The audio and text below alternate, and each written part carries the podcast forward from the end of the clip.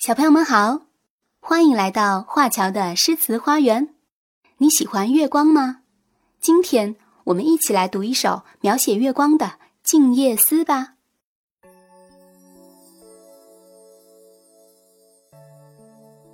静夜思》唐·李白。床前明月光，疑是地上霜。举头望明月，低头思故乡。明亮的月光洒在床前，刚看到时还以为是地面上结的霜。抬头望向那一轮清冷的明月，又低下头来思念我远方的故乡。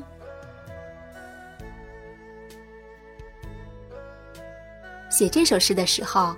李白住在扬州的一个旅社里，离故乡十分的遥远。秋夜里，他短梦初回，恍惚间把映照到地面上的月光看作是秋霜。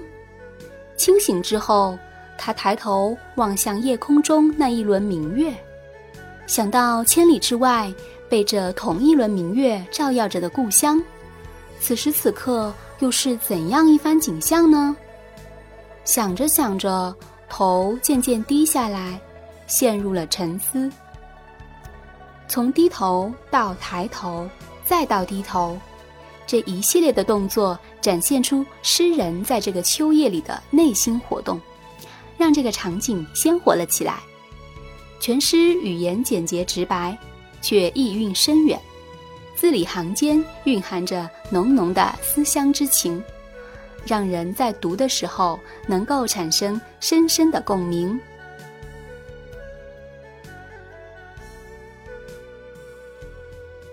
这首诗的标题还有一个版本叫《夜思》，那不管是哪个标题呢，都概括了诗的主题，就是写夜晚的思念。第一句的“床”字，流传比较广的有五种解释：第一种解释是井台，第二种解释是。井栏，第三种说是窗户的“窗”的通假字，第四种是本意，就是我们一般理解的床，坐卧的器具。第五种解释是胡床，是一种可以折叠的轻便的坐具，可坐可躺。那么诗人的本意到底说的是哪一种？这个可能只有诗人自己才能选出正确答案啦。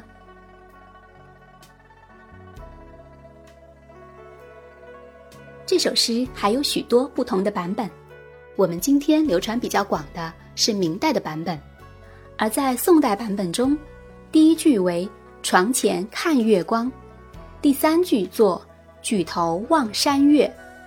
宋代距离唐代年代较近，想来误传差错也较少，所以这一版可能更为准确。小朋友们，你更喜欢哪一个版本呢？欢迎在评论区留言，写下你的想法，我们一起探讨哦。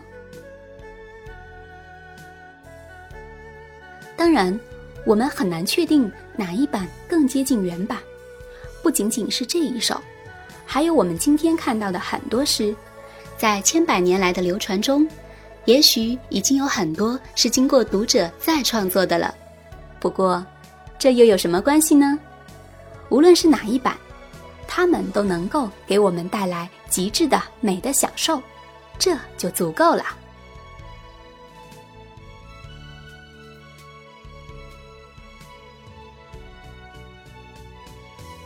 好的，我们今天就读到这里，下次再见啦，拜拜。《